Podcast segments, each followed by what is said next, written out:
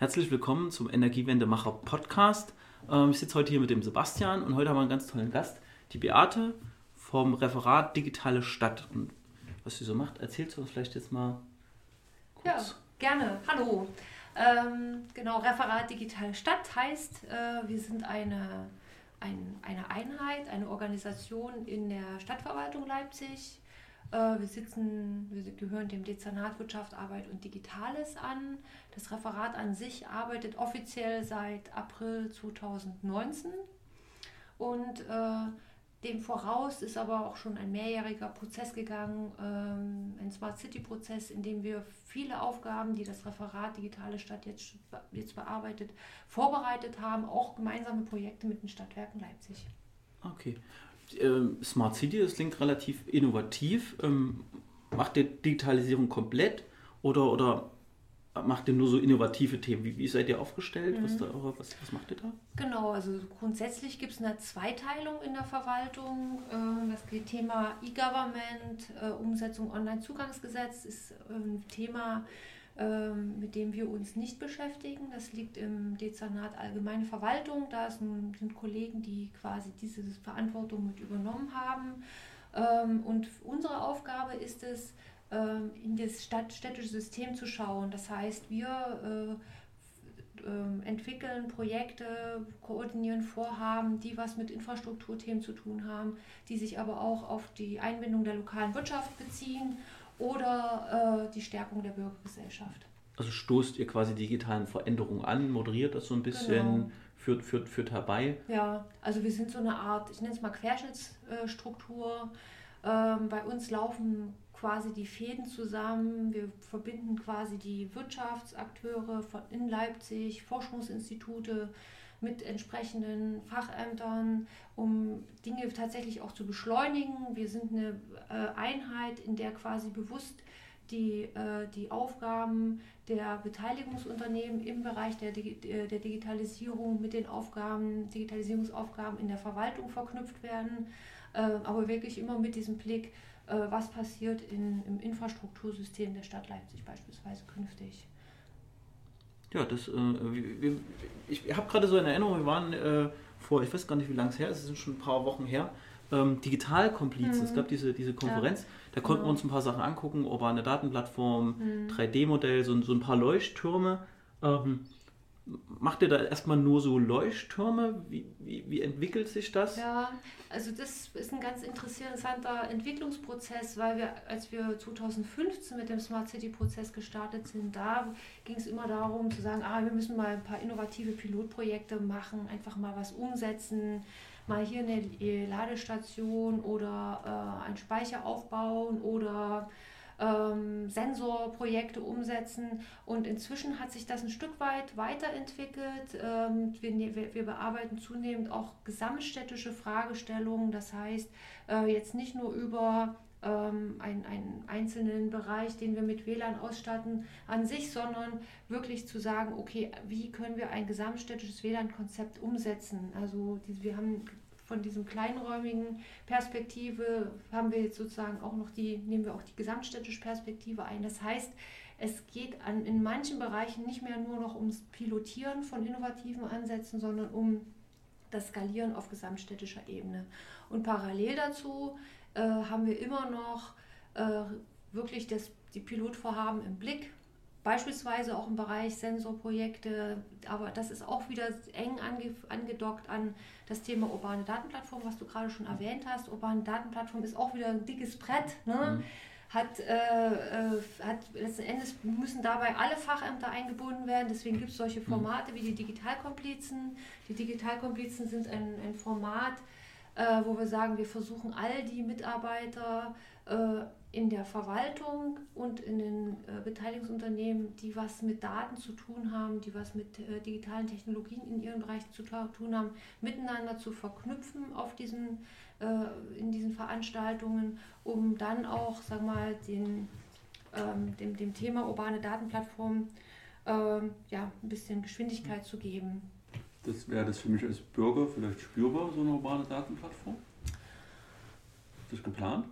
Also klar, letzten Endes, also auf alle Fälle ist es geplant. Ähm, Im Umkehrschluss geht es immer darum, dass die Verwaltung besser, effizienter wird, auch in der Abstimmung mit den Beteiligungsunternehmen, mit den Stadtwerken beispielsweise, ähm, um dann auf Basis von, von Daten, die auf dieser urbanen Datenplattform äh, gemeinsam genutzt werden, ähm, dann natürlich auch ähm, schneller Energieeffizienzprojekte beispielsweise umsetzen können oder besser abgestimmt, äh, Baustellen in der Stadt zu planen. Und das sind dann natürlich ganz direkte Auswirkungen. Ne? Also äh, wenn Baustellen besser koordiniert mhm. sind, entsteht auch weniger Stau in der Stadt. Der, der mhm. Effekt ist dann eher ein indirekter, kann aber ein wirklich ein maßgeblicher Effekt sein für die Bürger. Es gibt ja auch so europäische Länder, wo ich nur äh, für drei äh, Amtsvorgänge aufs Amt persönlich muss. Ich glaube, das war, was ja. war das? Äh, Hochzeit, Scheidung genau. und noch. Äh, Tallinn.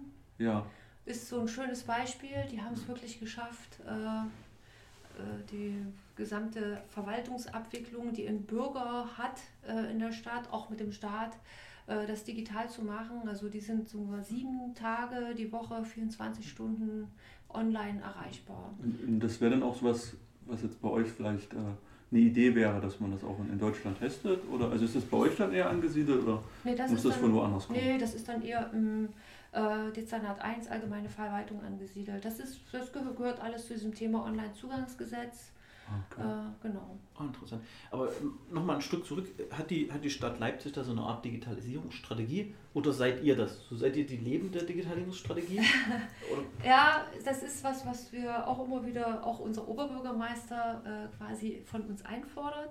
Äh, wir werden im nächsten Jahr die Digitalisierungsstrategie der Stadt Leipzig mit quasi im, im integrierten Stadtentwicklungskonzept äh, weiter äh, fortschreiben, auch quasi ausweiten. Das heißt, alles das, was jetzt aktuell in dem integrierten Stadtentwicklungskonzept zum Thema Digitales zu finden ist, das ist war auch schon wieder drei, vier Jahre alt.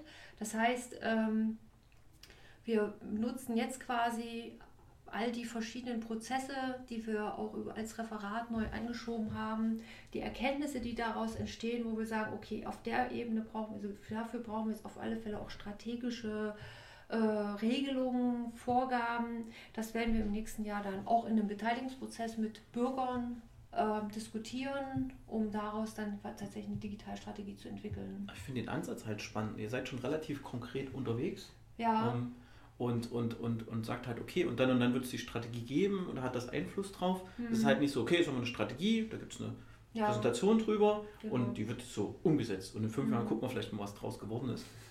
Ähm, Finde find ich irgendwie spannend, dass das die Stadt macht. Und ja, das ist so, also so sind wir eigentlich von Anfang an auch diesen Smart City Prozess in 2015 angegangen, dass wir gesagt haben, lasst uns erstmal ausprobieren über die konkrete Befassung mit Projekten, äh, werden wir herausfinden, welche strategischen Rahmenbedingungen wir brauchen.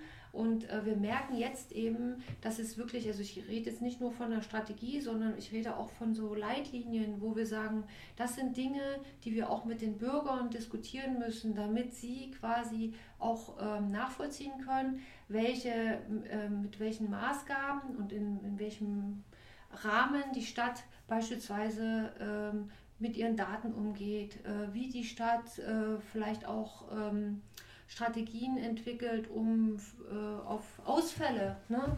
äh, Stromausfälle zu reagieren. Ne? Weil wenn, das ist, glaube ich, auch ähm, für jemanden, der nicht die Chance hat, sich so wie wir mit den ganzen digitalen Themen zu befassen, kann das auch ähm, ein Stück weit beängstigend sein, wenn man sagt, ah, Jetzt, wenn wir so abhängig sind von den digitalen äh, Lösungen, äh, was passiert denn, wenn ein Stromausfall ist? Das heißt, äh, wir müssen mit unseren Bürgern quasi diskutieren und ihnen quasi auch, ähm, ja, ihnen auch nachweisen, dass wir solche sagen wir, Szenarien mit berücksichtigen. Und das sind Leitlinien. Das ist, in diesen Leitlinien wird auch was zu Transparenz stehen. Also äh, wenn wir jetzt beispielsweise Sensoren einsetzen, wenn wir vielleicht in bestimmten Bereichen zu, äh, zunehmend künstliche Intelligenz für die Unterstützung von Entscheidungsprozessen ein, äh, ein, einsetzen, dann ähm, muss für die Bürger es zumindest die Möglichkeit geben,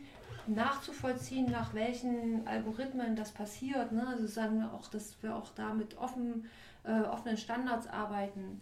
Und ähm, das sind Leitlinien, die wir diskutieren wollen. Andere Städte entwickeln sowas schon, da können wir auch gut von lernen, aber es einfach nur zu kopieren funktioniert nicht, weil es muss sozusagen hier in der Stadt erarbeitet werden, damit es quasi auch wirklich ähm, von, den, von den Bürgern dann auch äh, akzeptiert und mitgetragen wird.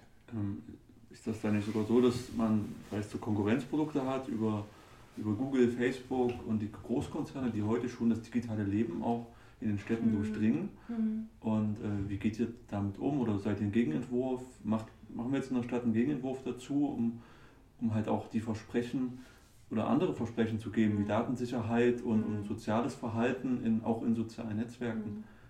Mhm. Ist das vorstellbar?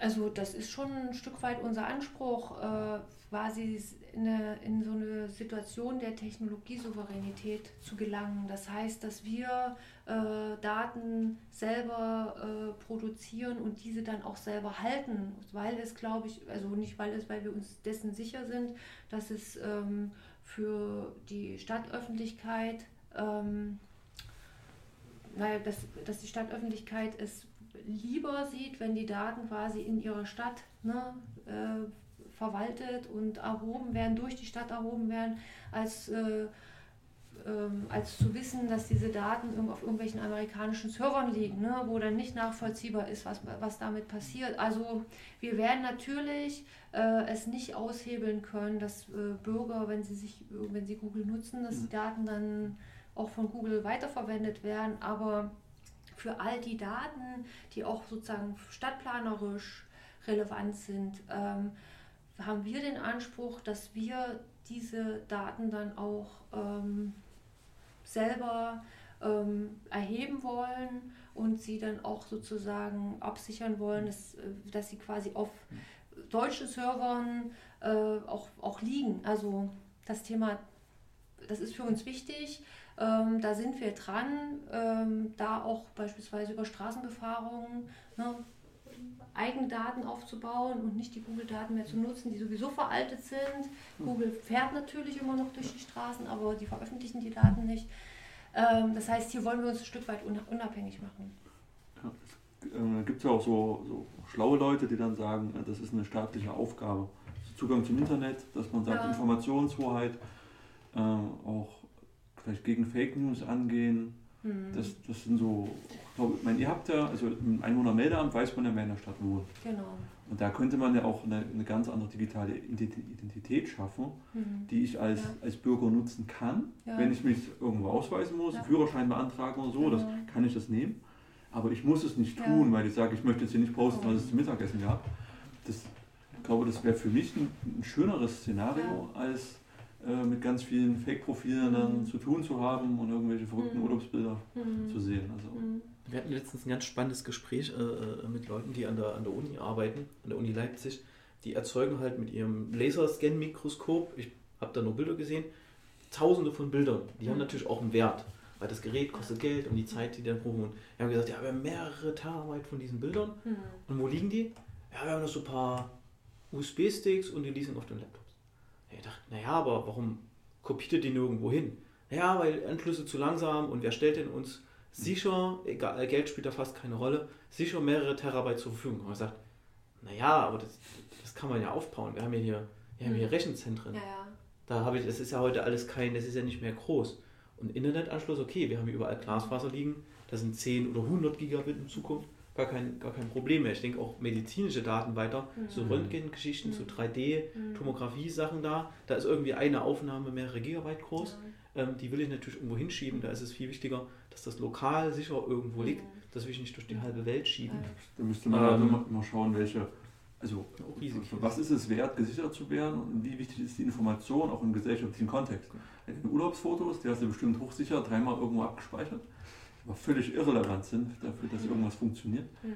Und äh, so, so datenschutzrelevante Themen oder auch, ich glaube, es geht auch in, in, die Richtung, was ist wünschenswert in der Gesellschaft? Welche Art Wertschöpfung willst du haben? Was will man anreizen oder will man jetzt den, äh, den dritten Backshop in der, im selben Gebäude haben oder irgendwas, nur weil es gerade rechnet, aber mhm. eigentlich kein, unbedingt einen Sinn oder Nutzen stiftet. Ich finde aber gut, dass die, dass die Stadt in die Richtung denkt, weil wir, wir, wir, gucken mal heute, was hatte vor 10 oder vor 15 Jahren das Internet für eine Relevanz was hat es heute? Jetzt denken wir das mal zehn Jahre ja. weiter. Dann will ich, egal was in der Welt passiert, mhm. dann sollen verschiedene Dienste immer noch funktionieren. Ich will mhm. mein Auto immer noch laden können und das Backend muss erreichbar genau. sein. Das muss hier irgendwo in der Stadt mhm. landen, sondern nicht, wenn das Internet irgendwie mal in der Welt ausgefallen ist oder irgendwelche Dienste oder eine Firma geht pleite, kann ich mein Auto auf einmal nicht mehr laden, weil irgendein so Kartding nicht mehr geht. Ist ja dann so, dass die Grundbedürfnisse das Mobilität Internet, halt, ne? ja, Mobilität, also das Mobilität, das Internet vielleicht jetzt nicht, das aber Informationsmanagement. Ja, genau. das ist äh, genau, das ist ja so ein spannender Punkt, dass wir da ja auch noch ein Stück weit auf so einem Suchprozess sind, finde ich.